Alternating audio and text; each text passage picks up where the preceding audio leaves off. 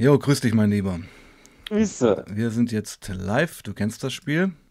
Ich kenne das Spiel bereits. Genau. Und ja, habe auch der Community gerade gesagt, ich bin ähm, äh, noch ein bisschen angeschlagen vom Konzert gestern, aber trotzdem hier und ich freue mich, dass wir jetzt telefonieren. Ja, ich freue mich auch. Es ist echt äh, mal eine andere Umgebung, äh, ja. als wie gewohnt daheim in meinen kleinen vier Wänden zu sitzen. Ich habe hier zwar auch vier Wände, aber äh, sage ich mal ein gesünderes Umfeld. Ja, ähm, hab mir kurz nochmal den letzten Stream angehört. Das war ja so ein Zufallsding ein bisschen. Ja, das war so ein Zufallsding, ähm, da ich ja gesagt habe, dass ich jetzt endlich einen Reha-Platz bekommen mhm. habe und es äh, kurz vor äh, der Reha steht. Genau. Und da habe ich gesagt, da wollte ich ja noch mal ein bisschen mit der quatschen, auf ja. den Punkt bringen, wie weit ich denn aktuell bin. Genau, und es war ein sehr positives Ende, fand ich, in dem Stream. Ja. ja. Ist ja nicht oft so, dass man eigentlich aus so einem Stream ziemlich positiv rausgeht. Ja. Bei dir war es voller Hoffnung, du konntest es kaum erwarten. Richtig. Genau, es war ja so, wir hatten, glaube ich, sonntags gestreamt und Montag sollte es losgehen. Ganz genau, am nächsten Tag ging es nämlich los. Ja. Alright, mein Lieber, dann ähm, fass du doch mal kurz für die Zuschauer zusammen, die jetzt neu, neu sind. Was ist so deine Story und warum bist du jetzt dort, wo du bist? Ja, ähm, konsumiert habe ich ein Jahr lang. Ich bin ähm, homosexuell. Das Ganze hat sich äh, in der Chemsex-Szene abgespielt, quasi ähm, Sex mit oder auf Drogen. Mhm. Und ähm, das ist dann mehr oder weniger ausgeartet, sodass es dann auch im nicht nur für den sexuellen Gebrauch, sondern auch im Alltag verwendet wurden, diese Drogen, um durch den Tag zu kommen, um Depressionen äh, gegen anzukämpfen und das hat einfach überhand genommen. Äh, und dementsprechend habe ich eine Reißleine gezogen, habe mich nach über einem Jahr Konsum äh, dazu entschieden, eine Therapie zu machen, habe mich daheim entgiftet und bin jetzt seit vier Wochen hier in der ähm, Langzeittherapie. Hm. Das war ja eine super spannende Geschichte bei dir. Ich fand bei, bei, dir immer krass, dass das eigentlich alles in einem absoluten Zeitraffer passiert ist. Ja, ja, richtig. Also wir, wir reden über ein Jahr Konsum und jetzt aber auch in der Reha. Das ist ja Wahnsinn. Ja? Also ein Jahr hatte ich eigentlich in die Reha gebracht. Ja, genau. Ein, mhm. Jahr, ein Jahr hat gereicht, äh, mhm. um, um ja, die Kontrolle zu verlieren. Um die Kontrolle komplett zu verlieren. Über das mhm. ganze Leben. Die Ausbildung verloren, mhm. soziale Kontakte mhm. waren eh nie wirklich da, die sind komplett weg gewesen. Familie hat sich immer mehr abgewandt. Ähm, es, es, ging bergab, komplett bergab. In, innerhalb eines Jahres warst du eigentlich am ja. Nullpunkt angekommen. Richtig. Genau, und dann war ja auch noch so eine Geschichte mit dem Possing, das war doch auch bei dir. Richtig, genau. Das war ähm, fast zum Anfang meiner sag ich mal, genau. Drogenkarriere, ja. äh, wo ich dann auch noch fast mit HIV angesteckt worden bin äh, durch einen ähm, Sexualkontakt, mhm. der Gott sei Dank äh, durch die ähm, PrEP quasi die Pille für die Männer danach ja aufgefangen werden konnte durch eine siebenwöchige Kur und mehrere HIV-Tests. Ähm. Irre. Also das war auch so ein Thema, was ich das erste Mal gehört hatte auf dem Kanal. Und ich meine, wir beide ähm, telefonieren ja auch, weil wir einfach auch so ein bisschen dieses Tabu Chemsex aufbrechen wollen. Ja. Ja, was ähm, immer so ein bisschen unterm Radar schwimmt, nachvollziehbar, weil es geht um Sexualität und es geht um Drogen ja. in Kombination. Genau. Äh, ja, und das ist natürlich sind das zwei Themen, die man jetzt nicht ähm, ja, auf Arbeit mit jedem Kollegen bespricht. Nein.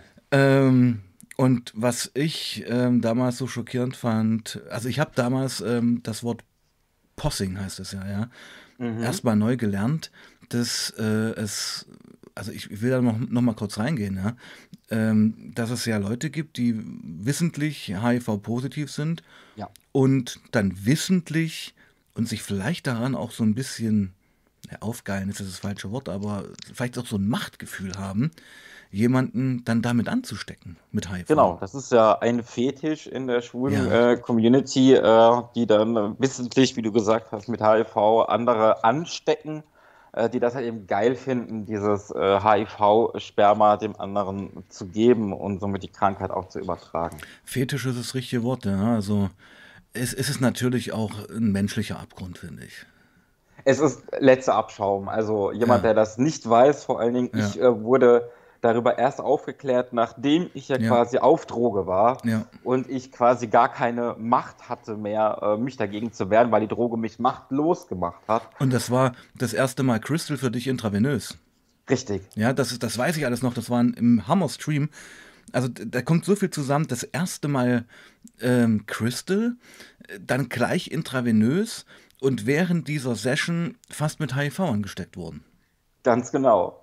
Also, ist ja fast nicht mehr zu steigern.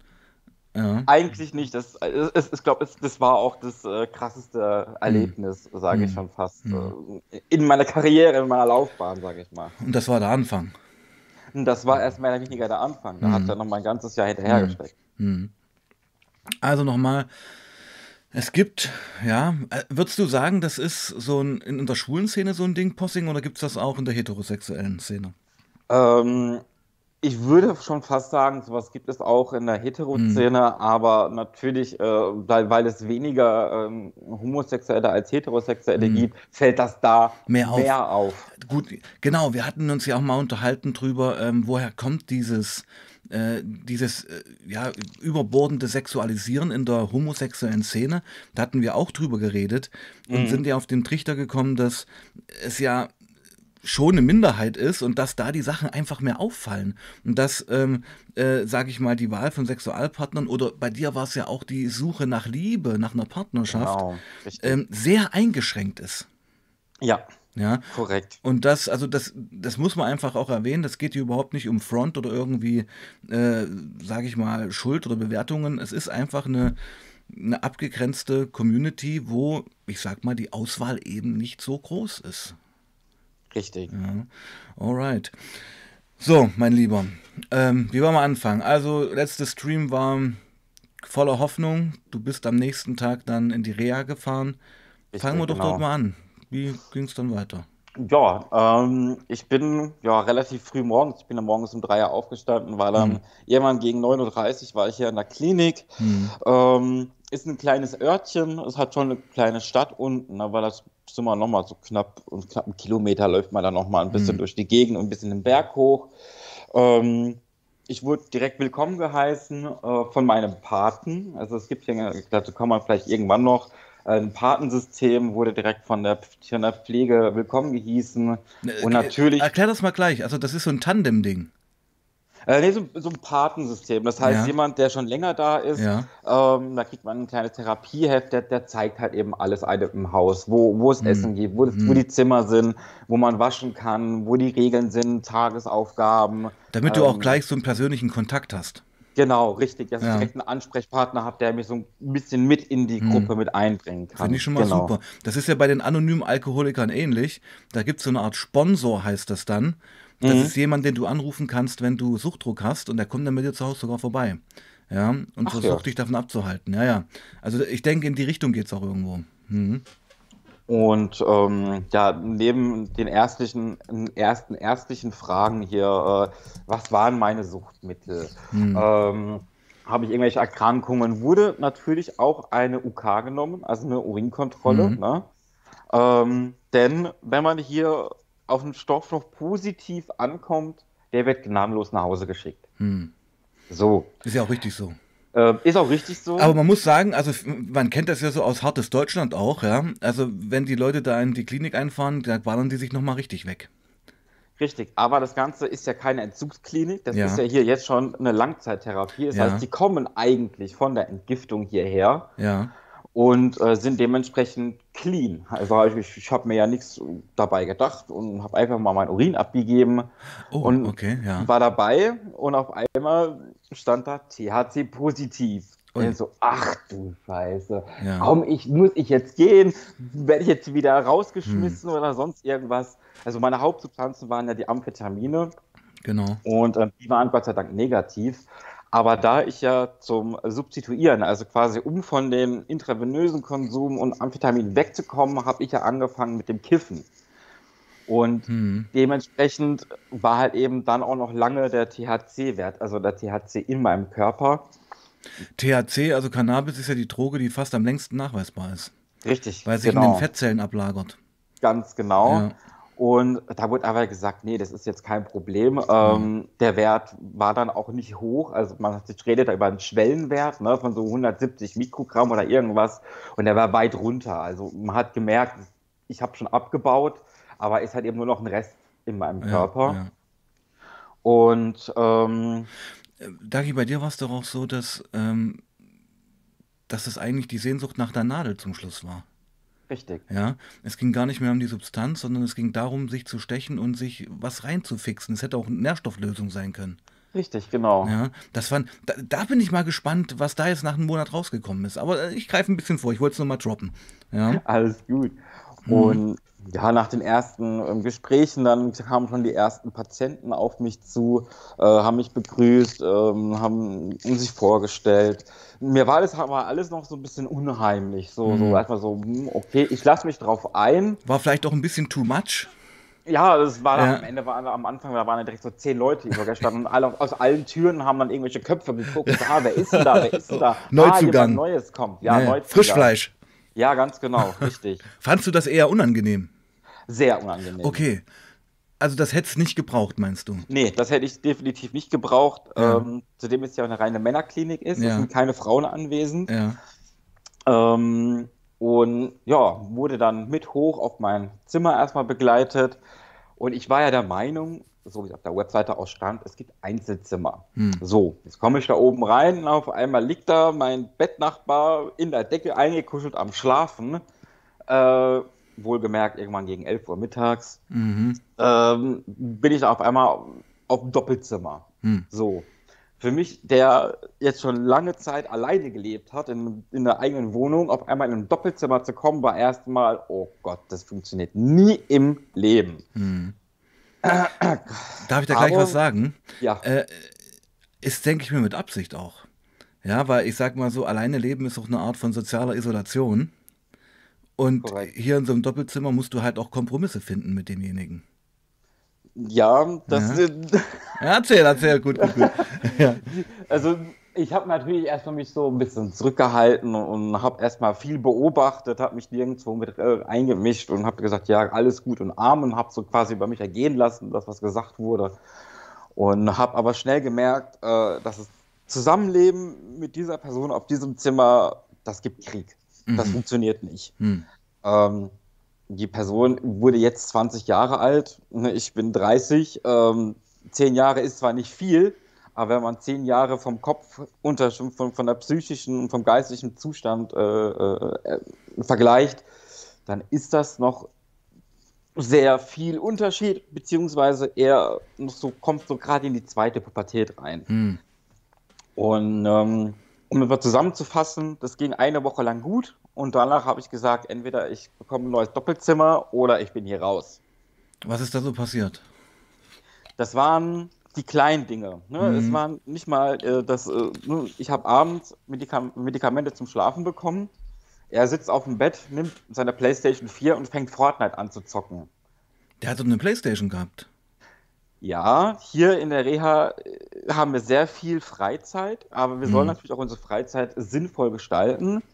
Und somit haben wir auf jedem Zimmer einen Fernseher an der Wand gehangen mit Smart TV-Funktion und dürfen unsere eigenen Konsolen oder Fernseher oder Laptops mitnehmen. Okay.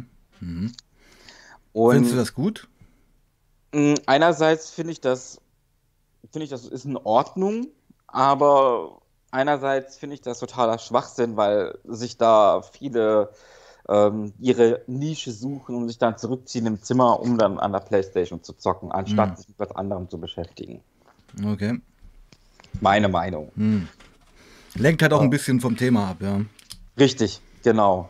Jedenfalls, das waren so kleine Sachen wie im, das Badezimmer, von rasierten Haaren auf dem Boden, in der Toilette, ja. in der Dusche, ja. äh, das, ich, der Boden dreckig, äh, man hat äh, nicht wirklich Ruhe gehabt und es, ein super Typ, mit dem kann man super quatschen, aber ein Zusammenleben ist nicht möglich. Hm. Ja. Okay, und da hast du den Leuten ein Ultimatum gestellt, hey, passt mal auf, also das geht so nicht, ich muss woanders hin. Unbewusst. Also ich wollte es gar nicht so als Ultimatum darstellen, sondern mhm. ich wollte einfach raus aus dieser Situation und habe mir selber gesagt, nee, also das, das, das geht halt, geht halt nicht, funktioniert nicht. Und auch noch ganz wichtig zu wissen, ich habe mich ja noch, ich habe mich ja quasi nicht geoutet. Ne? Ich ah ja, bin, genau. Ich bin Wussten die Gedanken, vorher, dass du homosexuell bist? Nein. Ah, okay, nein. ja. Mhm. Also die, die Ärzte von der Pflege, denen habe ich das direkt gesagt, ne? weil mhm. es könnte ja wichtig sein für irgendwelche Rollen. Und habe mir dann aber selber auch gesagt, wenn mich jemand aktiv fragt oder darauf anspricht, werde ich es zugeben. Ich werde es nicht verneinen, aber ich muss es nicht rausposaunen. Hm. Genau. Und ja, äh, die ersten Therapien waren sowas wie Kleingruppentherapien. Ähm, ja, man sitzt mehr oder weniger in, mit fünf, sechs Mann zusammen und bespricht ein Thema oder persönliche Themen werden angesprochen. Ähm, das war, das Konzept kenne ich ja schon von meiner ersten Reha, von meiner ersten Therapie.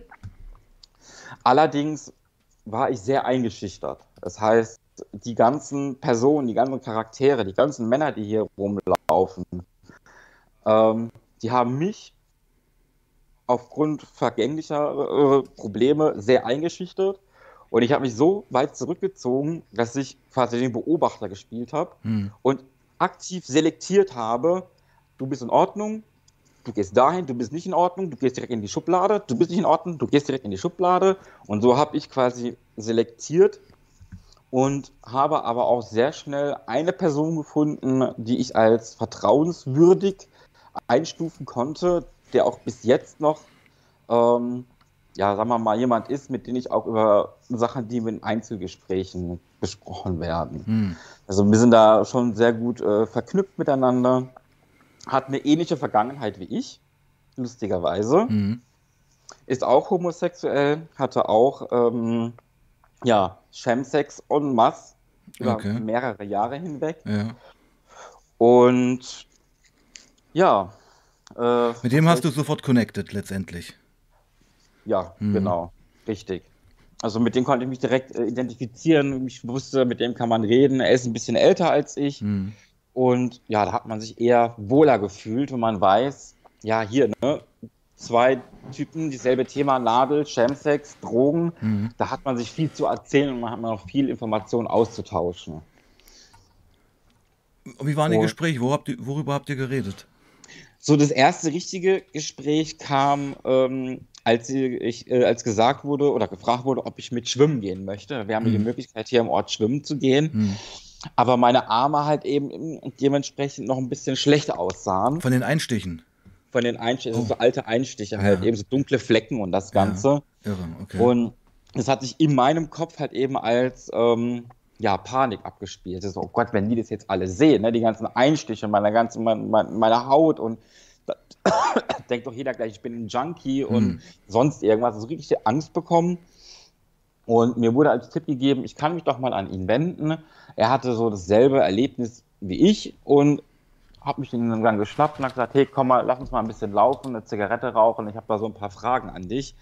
Oder besser gesagt, wie bist du mit der Situation umgegangen, dass man hier noch alles gesehen hat? Einstiche mhm. oder Verfärbungen von der Haut oder halt eben mhm. noch kleine Beulen. Mhm.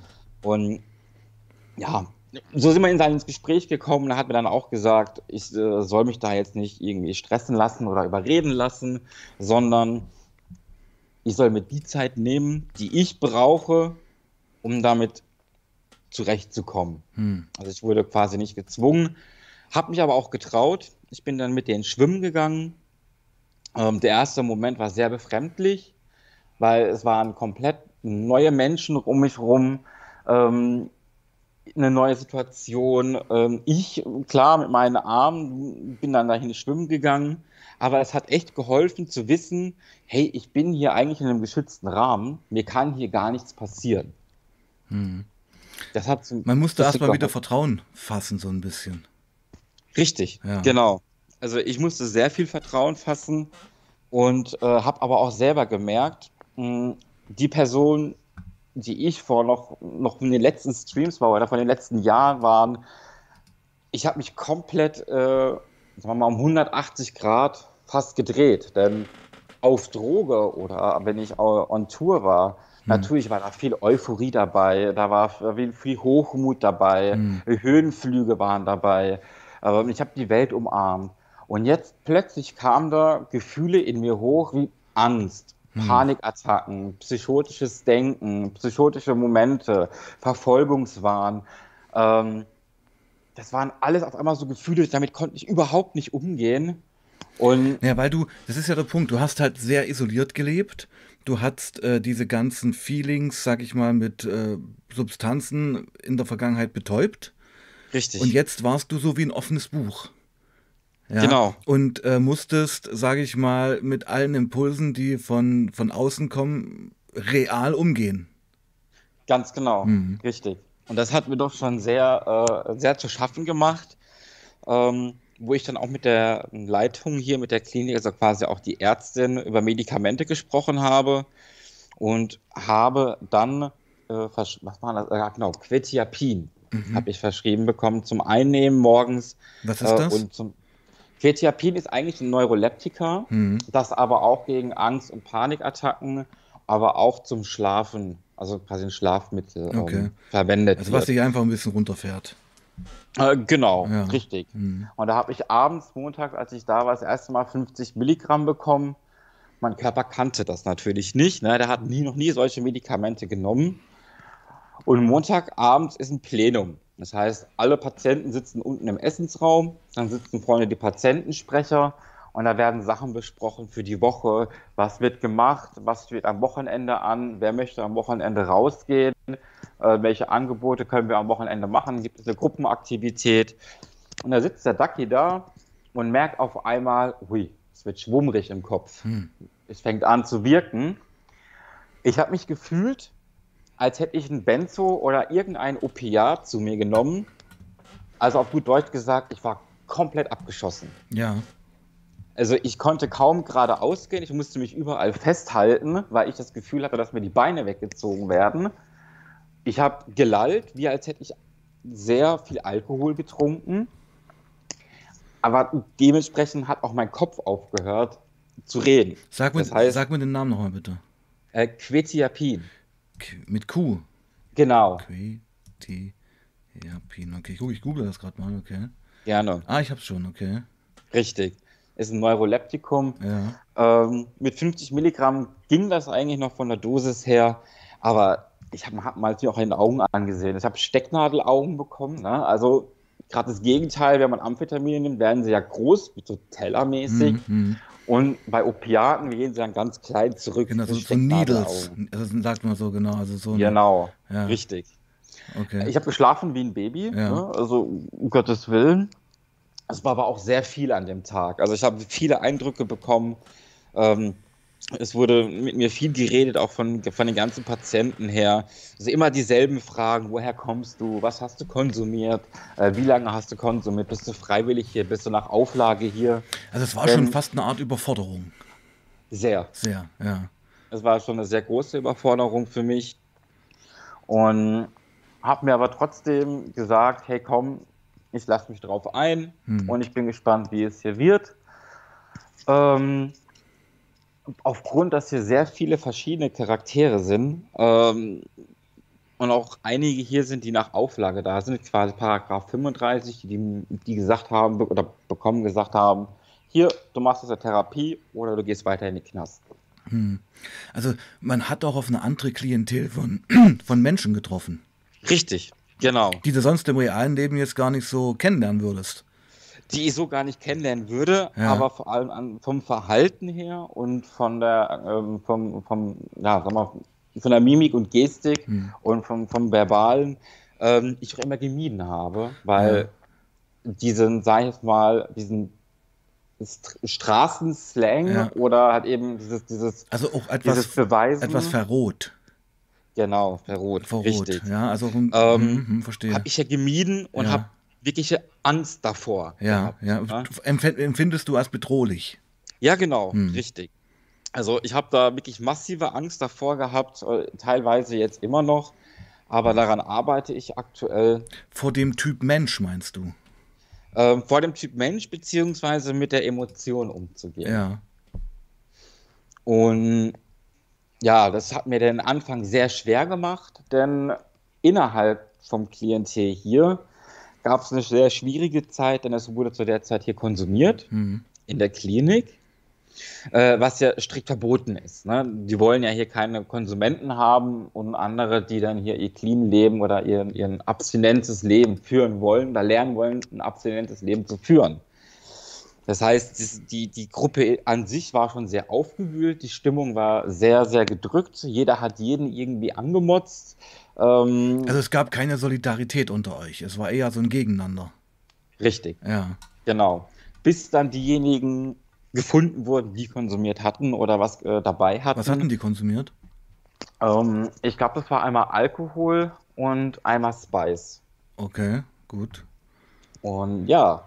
Und die haben, die haben letztendlich dieses, dieses äh, Gruppenfeeling damit beschmutzt und gestört, weil jeder sagt, das ist ja nicht der Sinn der Sache, dass wir es hier in der Reha konsumieren. Weil das, Richtig. das äh, befleckt ja auch deine eigene Motivation. Genau. Hm. Und jetzt kannst du dir vorstellen, sitzt ein Ducky da und auf hm. einmal heißt es ja, Leute, ähm, wir haben 5 Gramm Hasch gefunden. Ähm, jetzt werden die Zimmer durchsucht. Hm. So, Zimmer, ne, das heißt, wir waren alle unten im Essensraum und es wurde zu zweit durch die Zimmer gegangen, wer halt eben hier was haben könnte oder was gefunden haben würde.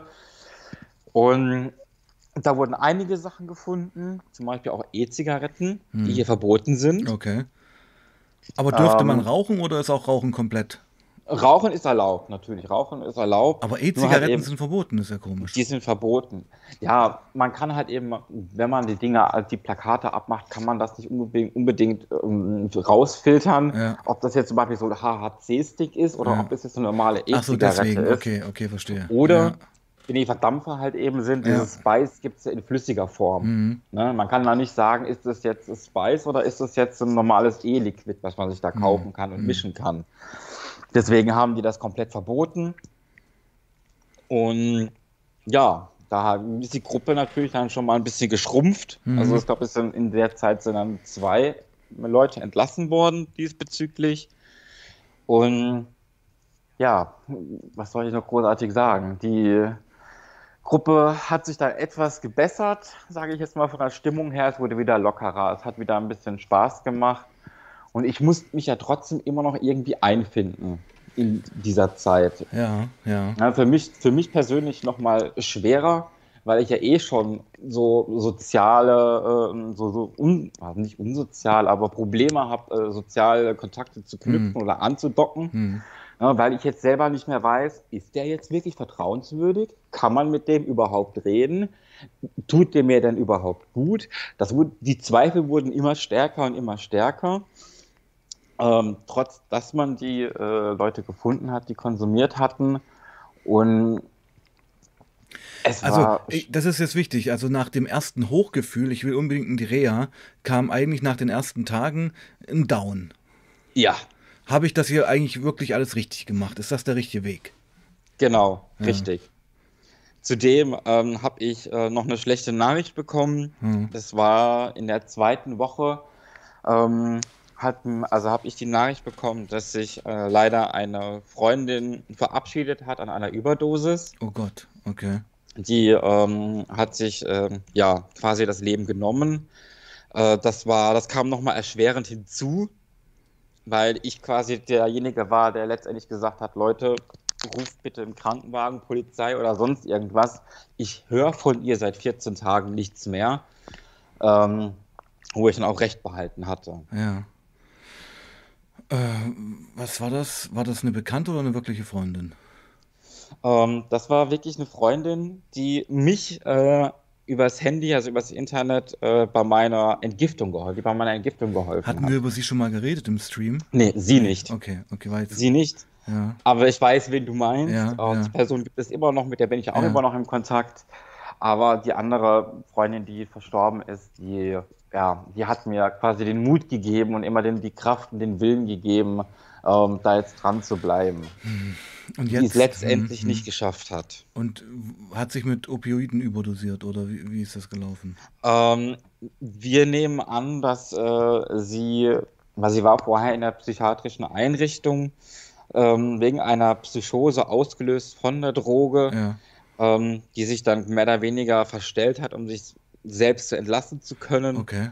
Und sich dann daheim ähm, ja, die Psychose gewonnen hat und ja. sich dann wahrscheinlich mit Opioiden den letzten, äh, letzten Schuss gesetzt hat. Wahnsinn. Okay, es tut mir echt leid. Sehr dramatisch. Ja. Und mit diesem Mindset, mit diesem Feeling bist du jetzt in der Reha. War ich jetzt. War, in, genau. genau. Wir reden ja immer noch über die ersten Tage gerade. Das sind immer noch so die genau. ersten Tage so zum Ankommen. Mhm. Ähm, was wirklich sehr geholfen hat, ähm, waren wirklich die Einzelgespräche mhm. mit, dem, mit meiner Therapeutin, äh, die schon viel gehört hat und viel mitbekommen hat äh, in ihrer Zeit, wo sie das hier schon natürlich macht. Aber auch die Kleingruppengespräche mit anderen Therapeuten, die über 30 Jahre lang hinweg nur mit äh, Drogenkonsumenten und Ex-Konsumenten gearbeitet haben, mhm. die ja, die, die, die, die das Leben kennen. Die das genau, die, die das Leben kennen und die ganz genau wissen, an welchen, die wissen ganz genau, an welchen Schrauben müssen sie drehen, mhm. sodass der Roboter wieder anfängt, sich zu bewegen. Okay. Was waren deine Schrauben? ähm, ich glaube, der, der Moment für mich von Anfang an war, ich habe in der, in der zweiten, die Hälfte von der zweiten Woche, wo ich in der Einzeltherapie äh, über meine quasi meine Vergangenheit geredet habe. Denn hier wird viel mit Biografie gearbeitet. Ja. Bei mir ja auch. Und, ja, genau. genau. Hm. Und ähm, so dass quasi ein, es ist, man hat es quasi wie so ein Baum sehen können. Unten die Wurzel, wo liegt das Problem, wo ist das stärkste, größte Problem? Mhm. Und die kleinen Äste, der, der Stamm, der quasi die Drogen sind. Und die Äste an den Seiten, dass jeder einzelne Ast ein kleines Problem ist, mhm. aber die vielen kleinen Probleme immer in der Wurzel zurück nach unten in den Boden zurückkommen. Schönes Bild. Und, mhm, mh. und das ist der Kern, quasi die, die Wurzeln sind so fest verankert, wo lag, wo ist hier das Problem? Und das war tatsächlich mein Vater. Oh, über den hatten wir gar nicht geredet im Stream. Nein. Okay. Äh, das bin ich gespannt, wenn du drüber reden möchtest. Gerne. Ja. Also ich kann davon sagen, äh, mein, dass ich, also meine Ängste meine Panikattacken, die ich vorher gar nicht kannte, sind wirklich auf meinen Vater zurückzuführen, der, ja, ich kann es einfach sagen, der war sehr aggressiv, hm. er war herrisch, hm. verbal aggressiv. Dominant. Hat, dominant, hm. richtig. Hat mich ja auch geschlagen in meiner Kindheit hm. früher. Also ich war ja immer so quasi das kleine Opfer, das dann hm. egal was, wie. Äh, du hast nicht seinem Männerbild entsprochen. Genau, ja. So ungefähr. Ja. Er hätte sich einen Und, anderen Typ Sohn gewünscht. Richtig. Ja. Ähm, vielleicht nicht das, aber wir sind dann auf den ähm, auf das Wort Epigenetik gestoßen. Wow, okay. Und Epigenetik bedeutet, dass ähm, eventuelle Traumata oder Ängste, ähm, die die Person erlitten hat, über Generationen durch die DNA mitgegeben mhm. werden können und mit der Geburt quasi mir übertragen wurden. Kennt man auch von Traumata. Richtig. Hm. Mein Vater ist relativ alt. Er müsste jetzt, ich weiß leider gerade, zwischen 87 und 88 Jahre alt sein. Was? Ach so. Wow. Das heißt, er war im Zweiten Weltkrieg. Aber warte mal, das ist ja irre. Also dein Vater ja. ist Mitte 80? Mitte 80 und meine Mutter ist mittlerweile 66, müsste jetzt 64. Ja, und sie wird jetzt 64 im Januar. Also dein also Vater ist 20 über 20 Jahre älter als deine Mutter. Richtig, genau. Und hat auch noch im Zweiten Weltkrieg gekämpft. War noch im Zweiten Weltkrieg dabei. Sehr jung anscheinend damals noch. Genau, richtig. Volkssturmcharakter. Noch an die Front geschickt worden. Nicht unbedingt. Ich glaube, der war noch ein bisschen zu klein für, bin ich mir aber gar ah, okay. nicht so, so, so, ganz sicher. Aber er hat das Grauen des Krieges erlebt. Genau, ja. richtig. Und diesen, diesen quasi mit dem Wissen, ähm, das ist meine Familie, das ist mein Territorium, ne, was mhm. er beschützen wollte mhm. und uns quasi damit geschadet hat, nur das Schlechte gegeben hat, dieses aggressives Verhalten, dieses abwehrende Verhalten, ähm, diese Erziehung, die er genossen hatte früher, uns quasi auch so zu erziehen, hm. irgendwo als Kriegskind, hm. ist doch natürlich ein Trauma bestimmt hinterlassen worden bei ihm. Und das hat er mir quasi mitgegeben. Denn wenn du dich erinnerst, mal einen Sprung zurück, ich hm. habe ja gesagt, ich weiß, ich bin schwul, aber ich kann es ja eigentlich gar nicht so akzeptieren. Ja, ja. So, und das ist diese eine Seite in mir, die mein Vater mir mitgegeben hat. Dieses ganz anderes Bild, weil es ist falsch, es ist eigentlich gar nicht richtig. Ich bin katholisch erzogen worden, mhm. das ist gegen die Natur. Also diese das Prägung, so, die du als Kind bekommen hast. Genau, das ja. ist von meinem Vater. Ja. Und dann bin da eigentlich ich, der eigentlich ein ganz normaler Mensch ist, nur dass er eben auf Männer steht. Und das hat sich die ganzen Jahre lang bekriegt. Das heißt, ich habe das Gefühl gehabt, ich weiß gar nicht, wer ich wirklich bin. Ja, ja, ja. Also äh, ich sag mal, es gab schon Teile von dir, die wussten, wer du bist, aber es gab genau. große Teile, die sehr von dem, von der väterlichen Erziehung geprägt waren, die die bekämpft haben. Ganz die die genau. unterdrückt haben, würde ich fast sagen. Richtig, ja. richtig, ganz genau. Wow, das ist das Kernproblem letztendlich. Das ist ähm, das größte Problem, ja. ähm, was die anderen Probleme dann ähm, ja ausgelöst hat, wie in der Jugend zum hm. Beispiel das Mobbing, hm. na, dieses, dieses Schlagen, ähm, hm. dieses verbale Mobbing, körperliche Gewalt, was ich von meinem Vater kenne als Dominanz und ich dann quasi äh, ängstlich, klein und zurückgezogen war. Das hat sich alles mit in die, in die Jugend bis hin ins äh, jetzige Alter gezogen. Hm. Und daran wurde halt eben jetzt eine kleine Schraube gedreht, um das Ventil zu öffnen. Ähm, ja, weil ich hier gemerkt habe, mein Verhalten, dieses, dieses ängstliche, zurückgezogene, schüchterne, beobachtende, ist gar nicht richtig. Denn ich weiß, ich darf meine Meinung sagen. Ich weiß, ich bin hier eigentlich geschützt. Nur die anderen Charaktere, die halt eben in meinen Augen meinen Vater widerspiegeln und meine, ähm, dieses Frühwarnsystem von wegen, wenn ich jetzt was sage, dann erwarte ich körperliche Gewalt. Mhm. Das ist kompletter Schwachsinn. Ja, da wurde schon viel kaputt gemacht. In der Kindheit und in der Jugend und was sich halt bis ins Erwachsenenalter in der sozialen Interaktion zieht. Dass du Richtig. eigentlich in jeder Interaktion dein reales Ich ja verweigerst. Ja. Du hast, du hast immer eine Rolle gespielt. Richtig. Ja. Genau, ich habe quasi immer eine Rolle gespielt und jetzt hat das Ganze so angefangen mit meinem Vater. Also es wurde hier Akupunktur angeboten mhm. und seitdem angefangen wurde, über dieses Thema Vater zu sprechen, habe ich Albträume gehabt. Ich habe Albträume gehabt, ich habe meinen Vater gesehen. Ähm, es wurde was aufgebrochen. Es wurde komplett was aufgebrochen. Ja. Und ich habe gesagt, ich will keine Albträume mehr haben. Ja. Das hat sich eine ganze Woche lang hingezogen, dass ich jede Nacht geträumt habe, wie ich meinen Vater ermordet habe. Oh. In meinen Träumen. Spannendes Bild. Ja, hat sowas von Rache auch. Genau. Oder Gewaltumkehr.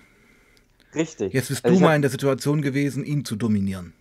Richtig. Mhm. Ich habe es dann quasi in meinen Träumen, ich habe ihn erwürgt, ich habe ihn erstochen, ich habe ihn verbrannt, äh, dann gab es äh, wegen Haus, als er dann, also ich habe ihn auch sterben sehen und dann Probleme mit dem Anwalt. Äh, wer bekommt das Geld? Wer bekommt das Haus? Und solche Sachen habe ich dann in der Nacht geträumt, ähm, bis meine Einzeltherapeutin dann den Hammer und den Meißel genommen hat und gesagt hat: So, jetzt machen wir den Spalt mal auf und gucken nach den Wurzeln, mhm. warum das denn überhaupt so ist. Mhm. Und mittlerweile kann ich sagen, das hat gut getan darüber zu reden, das Ganze anzugehen. Ich habe da noch viel zu besprechen, auch mit meiner Mutter, denn mhm. äh, natürlich hat meine Mutter auch eine große Rolle gespielt in der Zeit, ne? Mhm. die äh, ja auch zwar eher machtlos war in diesen Situationen, aber sie mir eventuell auch Fragen beantworten kann, die mir helfen, die Situation oder die Handlungen meines Vaters zu verstehen nicht zu verzeihen, aber zu verstehen zu können, warum er so gehandelt hat, warum er das so gemacht hat, um mit mir selber irgendwo im Reinen zu kommen, dass das gar nicht so scheiße war, wie ich das denke, aber irgendwo seinen Sinn hatte, warum er so gehandelt hat. Dein Vater lebt noch? Ich weiß es gar nicht. Ach, okay, stimmt. Ah, okay, Trennungs, es war ja die Trennungsgeschichte, okay. Genau, also ja, ja. ich habe seit mehreren Jahren gar keinen Kontakt. Okay, also ist der Weg dahin so ein bisschen verbaut. Mm, ja, richtig. Weil er wäre ja eigentlich die Person, mit der man reden müsste. Ja, er wäre eigentlich die Person, mit der man reden müsste, aber. Ist halt nicht möglich. Es gibt keine Beziehung mehr, wirklich. Gar keine Beziehung ja, ja. zu ihm. Überhaupt nicht. Ja, und deine Mutter spielt natürlich in dem System auch eine Rolle, weil ich denke, sie hat sicherlich auch unter deinem Vater gelitten. Natürlich, sie wurde ja, ja auch verbal unterdrückt. Ähm, sie wurde auch gezwungen für den Sexualverkehr, wenn mein Vater dann mal die Lust bekommen hat. Also ne? Vergewaltigung in der Ehe? Ähm, da, da kann ich noch gar nicht so viel ja. zu was sagen. Da muss ich wirklich vielleicht meine Mutter, wenn ich sie mal besuche, ja. äh, mal frage, so ein bisschen. Äh, Aber das war ja bis vor einigen Jahren gar kein Straftatbestand, bis es wirklich, ich glaube vor 10 oder 20 Jahren überhaupt als Straftat aufgenommen wurde, Vergewaltigung in der Ehe, weil bis dahin eben noch dieses Bild herrschte, ja, wenn du halt verheiratet bist, dann muss die Frau halt immer Sex machen, wenn der Mann das will. Genau. Weißt du? Und so ist, bin ich wahrscheinlich auch gezeugt worden. Oh, auch spannend. Also das ist ja auch, also gar nicht, also ich sage es jetzt mal in einem ganz krassen Bild, äh, man könnte fast sagen, kein Kind der Liebe, sondern ein Kind des Zwangs. Wenn ich dem Glauben schenken darf, dass es so passiert ist, ja. dann ja. Ich habe das nämlich nur so am Rande von meiner Schwester mitbekommen. Ja, ja. Aber um da wirklich Klarheit zu bekommen, um das wirklich zu, zu sagen, okay, das war so oder mhm. das war eben mhm. nicht so, da müsste ich halt eben meine Mutter. Aber ist ein neuer Strang, der sich aufgetan hat. Ja. Ja, dem man, also der natürlich heftig ist und der auch. Wie schätze deine Mutter ein? Hat die Lust darauf überhaupt? Ja, darüber zu reden? Ja. Ähm, ich denke schon. Ähm, wenn, wenn es ihr aktuell auch gut geht. Also ja, wenn ja, sie ja. sagt, okay, man können gern drüber reden, dass man sich da ein paar Stunden hinsetzt und so ein bisschen über die Vergangenheit redet, denke ich schon, dass sie offen ist dafür. Mhm. Könnte ja für euch beide auch ein Neuanfang sein. Ja, definitiv. Aber wird natürlich kein einfacher Neuanfang. Der, wenn es gut gelingt, aber umso besser endet. Richtig, genau. Mhm. Und dann kommen, kann man also ein paar Jahre nach vorne springen. Mhm. Dann kam ja quasi diese, diese, diese Drogenerfahrung, dieser Schrei nach Liebe, diese, diese, diese Zärtlichkeit, mhm. die Nähe. Ähm, das, das kommt irgendwie alles zusammen. Die ganze Wurzel, die auf einmal Blätter und Früchte trägt, die Äste, die halt eben groß geworden sind.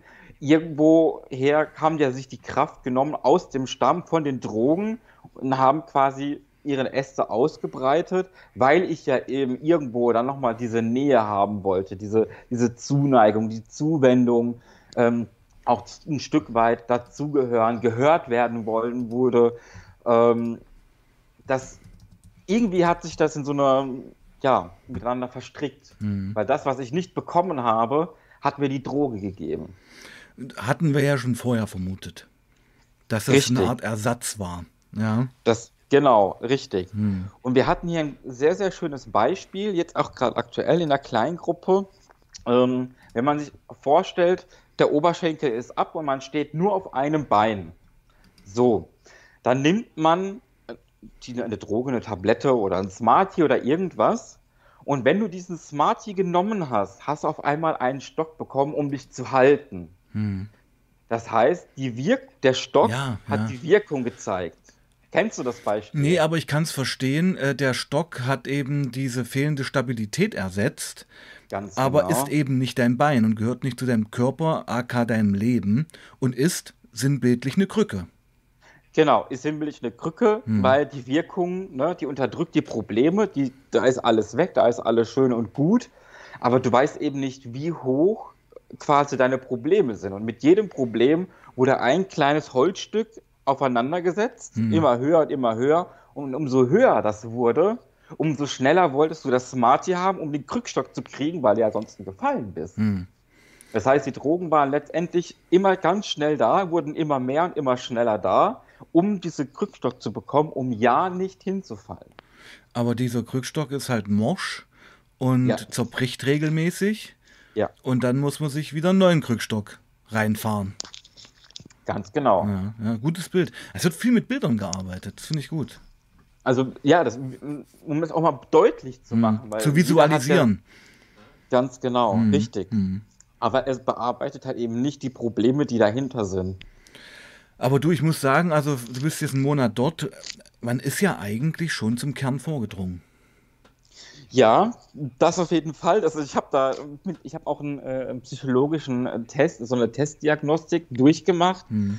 und da, wo jetzt andere jetzt schon in, in, nach vier Monaten erst hinkommen hm. zu diesem Kernproblem und das zu verstehen, hm. äh, um daran äh, äh, zu arbeiten, das bin ich mehr oder weniger jetzt schon nach knapp vier Wochen. Und da hat auch die Klinikleitung zu mir gesagt, dass man da sehr, sehr gute Prognosen für sieht, nicht nur in naher Zukunft ein abstinentes Leben zu führen, sondern auch in ferner Zukunft, nach Jahren, noch abstinent zu leben, wenn diese Probleme angegangen werden und das Problem auch an der Wurzel genommen wird und rauszureißen. Ja, weil du bist eben jemand, der schon sehr reflektiert ist, der, sage ich mal, eben jetzt nicht so dieses Straßenkit ist, was du schon seit 20 Jahren, sage ich mal, auf Schorre hängt. Ja, ja. Sondern es ist bei dir ein relativ kurzer Zeitraum gewesen, der zwar sehr intensiv war, ja. du aber selber die Kraft gefunden hast, erstmal zu entziehen. Ja. Und natürlich auch völlig, also du bist ja eigentlich so ein Wunschgeschenk für so einen Psychologen, der ja auch völlig da ist und was ändern will. Und das ist ja das Mindset. Ja, richtig. Also wenn du natürlich Leute hast, und die gibt es bei dir bestimmt auch, die äh, eigentlich gar nicht aufhören wollen, ja, ja, das wird dann halt nichts. Das wird dann halt nichts. Natürlich gibt es dann hier äh, so die ein oder anderen, die dann sagen, ja, Hauptdroge war jetzt zwar das und das, aber so ein LSD-Trip will ich mir da nicht nehmen lassen. Ne? Das LSD ist ja jetzt auch nicht das Thema, was dich in die Knie zwingt. Ja? Nein, aber hm. es geht darum, es geht um die Beständigkeit zu sagen, entweder ich bleibe abstinent, ich will ein abstinentes Leben leben hm. oder eben nicht. Ja. Naja. Dazwischen gibt es nichts. Bei dir geht es einfach erstmal überhaupt um die Lebensrichtung, deine Lebensmitte. Ganz genau. Deine Lebensmitte. Du warst, weil du bist jemand, also so empfinde ich dich, wir kennen uns ja auch schon eine Weile jetzt, ja. der ähm, ein ganz angenehmer Typ ist, das möchte ich wirklich mal so sagen, ja, der große Liebe hat, der ein sehr empathischer Mensch ist und der eben durch diese Umwege, durch diese Kindheitsverletzung, kann man sagen, äh, durch einen falschen Impuls ziemlich abgesagt ist ein Jahr. Ja. Aber das bist du ja nicht. Das willst du auch nicht sein. Nein. Genau. Und dieser Ducky, der jetzt, mit dem ich jetzt rede, der ist ja das, das Hauptbestandteil. Und dieser Ducky muss ja gefestigt werden. Richtig, hm. genau. Das muss also wir hatten hier, ich habe mal zum Beispiel ähm, so eine Testdiagnostik, mein Profil. Äh, es ist quasi, es fängt bei ähm, ca. 20 Punkten an und hört bei 80 Punkten auf. Und ganz, ganz deutlich zu sehen ist hier die Unsicherheit im Sozialkontakt. Hm. Also leichte soziale Unsicherheit bis hin zum Gefühl völliger persönlicher Unzugänglichkeit. So eine das, Abschottung. Genau, mhm. richtig. Als Selbstschutz. Als Selbstschutz, genau. Mhm. Was natürlich auch am meisten ausgeprägt ist, ist die Angst, also die körperlich spürbare Nervosität bis hin zu tiefer Angst äh, in Situationen, die mein Frühwarnsystem als gefährlich einstuft. Ja. Und das ja. sind dominante Persönlichkeiten zum Beispiel. Ganz genau, mhm. richtig. Mhm. Oder mit Situationen, die mir aus welchen Gründen auch immer so unangenehm sind, ähm, dass ich direkt anfange, nervös zu werden, zu nesteln mit den Händen. Ja, ja. Ähm, dann, bist, dann bist du wieder Kind. Dann bin ich wieder Kind. Dann falle ich wieder komplett zurück. Und dein Vater steht vor dir. Richtig. Und mhm. dann weiß ich nicht, ne, und dann kommt mhm. das, was soll ich jetzt machen? Mhm. Und ich erwarte dann diese körperliche oder verbale Gewalt. Mhm das löst in mir Angst- und Panikattacken aus. Hm. Weil ich dann in, der, in dem Falle ohnmächtig werde, also in eine hm. Ohnmacht falle. Ne? Hm. Ähm, noch das letzte, der letzte größte Punkt, den ich hier drauf hatte, ist tatsächlich das paranoides Denken, basierend auf Misstrauen und Minderwertigkeitsgefühle bis hin zu starken paranoiden Denken. Hm da auch wieder dieses, Miss, dieses Misstrauen, kann ich der Person überhaupt vertrauen? Will ich der Person überhaupt vertrauen? Ähm, Weil es in der Vergangenheit einfach nicht möglich war. Hm. Das, sind, das auf schwarz auf weiß zu haben hier vor mir, hat mir in einer Seite sehr viel Angst gemacht. Also ich habe wirklich gedacht, so, oh mein Gott, was bin ich hier überhaupt für ein psychologischer äh, Fall? Ich gehöre doch eigentlich direkt in der Klinik eingewiesen hat mir aber auch einer, andererseits gezeigt, ähm, woran ich arbeiten kann, und was erstmal überhaupt los ist in meinem Körper, in meinem Geist und meiner Psyche. Hm. Ja, es ist, und also ich finde das, wir sind jetzt so langsam schon am Ende schon wieder angekommen, es ist immer ja. sehr kurzweilig mit dir. Ich finde das aber erstmal eine super gelungene Geschichte. Ja, weil du stellst dich deinen Dämonen. Ja. Und es ist nicht immer einfach, es tut sicherlich auch weh, aber ähm, es ist ja auch ganz hart, mit sich so selbst ins Gericht zu gehen. Oder auch hart. kann auch eine Befreiung sein. Also endlich mal zu sehen, hey Scheiße, was ist eigentlich mein Thema? Hartes Gericht ist ein gutes Wort, ja. denn wir haben festgestellt, äh, in mir drin ist ein Richter. Ah, okay. Das heißt, Der Vater. ich bin ja. äh, genau, ich bin sehr, sehr streng mit mir selbst, hm. ähm, egal ob positiv oder negativ. Ähm, der Richter ist sehr, sehr prä stark präsent. Hm. Und ich wünsche mir aber, dass da eventuell, dass da ab und zu mal der Pfadfinder auftaucht. Du wünschst dir einfach keinen drakonischen Richter, sondern einen Richter, der mal milde walten lässt und auch mal neue Chancen bietet, anstatt ständig zu strafen und dich klein zu machen. Ganz genau, richtig. Mhm. Besser hätte ich es nicht ausdrücken mhm. können. Weil ein Richter muss ja nicht immer nur strafen sein. Ein Richter kann ja auch eine Chance mal geben. Bewährungsstrafen sind ja solche Geschichten zum Beispiel. Ja, aber Richtig.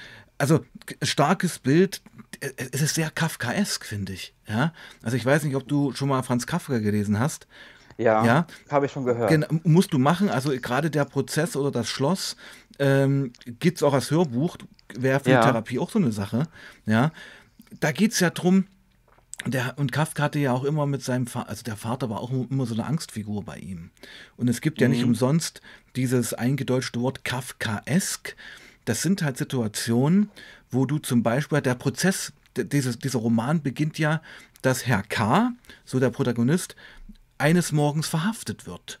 Und er weiß nicht warum. Und es geht in diesem ganzen Buch darum, dass der Herr K. versucht herauszufinden, warum er eigentlich äh, angeklagt wurde. Und es wird mhm. ihm bis zum Schluss nicht gesagt. Es ist dieses diffuse, diese Angst, ähm, ertappt zu werden, vorgeführt zu werden und du weißt eigentlich gar nicht, wes weswegen du angeklagt wirst. Mhm, richtig. Ja. Also, weil es ist eher das Angstszenario des Tribunals als die eigentliche Tat, die du gar nicht begreifst, weil du eigentlich gar nichts getan hast. Mhm, korrekt. Mhm. Und was ich jetzt auch auf jeden Fall als positiv, also ich habe jetzt am Dienstag quasi äh, ähm, Therapie-Rückblickgespräch mhm. zur Stufe 1. Also am Dienstag werde ich dann endlich mal Stufe 2. Es gibt ja ein Stufensystem mhm. in, der, äh, in der Klinik. Und als Positives äh, konnte ich bisher feststellen, dieses Frühwarnsystem, das ich in mir habe, mhm. das konnte ich identifizieren als Teekessel. Mhm. Und wenn der Teekessel anfängt zu kochen, ähm, merke ich, ich bekomme, ich werde nervös, ich werde unsicher, ich fange an zu nesteln, ähm, ich möchte ne, gerade irgendwas anderes machen. Hm. Du denn, möchtest wegrennen. Genau, wegrennen hm. von der Emotion, hm. hm. aber dieser Strudel, diese Emotion, der, der Sog da hinein ist so stark, hm. dass ich einfach in der Emotion in diesen Strudel hinabfalle, also eine Abwärtsspirale erlebe hm und nicht mehr aus dieser Situation, aus dieser Emotion rauskomme und mich selbst in der Emotion als Krisensituation einfange. Hm. Mir fehlt also das rationale Denken bzw. das rationale Verständnis. Aktuell beobachte ich mich selber, wie ich in Situationen ähm, Emotionen entwickle. Und sobald ich merke, dass ich mein Frühwarnsystem fängt an, aktiv dran zu denken, stell dir doch mal vor, dass als Beispiel mhm. jemand, der noch nie Holz gehackt hat, hat hier Holz gehackt. So. Und ich habe natürlich gedacht, so, ach Gott, was will denn das? Der will jetzt anfangen, Holz zu hacken. Oh, der hat doch nach dem zweiten Holzstück die Axt im Bein. Mhm. Und wollte das eigentlich selber machen und habe gesagt, nee, komm, lass gut, hör auf, geh weg, lass mich das machen. Mhm. Obwohl eine rationale Überlegung wäre, wie kann das jetzt sein, mit er, mit, mit, mit einer Schutzhose, mit Sicherheitsschuhen und Handschuhen und einer Axt, wie Ding, so kann der sich jetzt direkt die Axt ins Bein hauen? Es wäre wahrscheinlicher, dass jemand hinter mir auf dem nassen Laub ausrutscht. Um das rationale mhm. Denken mir vorzustellen, sodass meine Emotion, meine Angst kleiner wird. Ja. und ich klar wieder denken kann, um mich dann auch der Situation besser stellen zu können. Einfach nach alternativen Bewertungsmöglichkeiten noch suchen. Nicht immer vom Worst Case ausgehen. Genau. Ja. Oder, einfach, oder einfach so Verantwortungen ja. noch abgeben. Richtig. Mhm. Genau. Weil ich hatte hier die Verantwortung, ein Lagerfeuer zu machen, mhm. weil ich das äh, äh, ja von den Pfadfindern gelernt habe. Mhm. Ähm, oder wenn jetzt jemand konsumiert, ne? Mhm. mein Gerechtigkeitssinn klingelt in mir, zu sagen, hey, red mal mit dem oder geh zu einem äh, zu der Pflege oder zu einem Therapeuten. Ne? Ähm, ne, dass ich dann da drin verharre und ich muss das jetzt tun und ich werde das jetzt wagen, dass der wahrscheinlich konsumiert.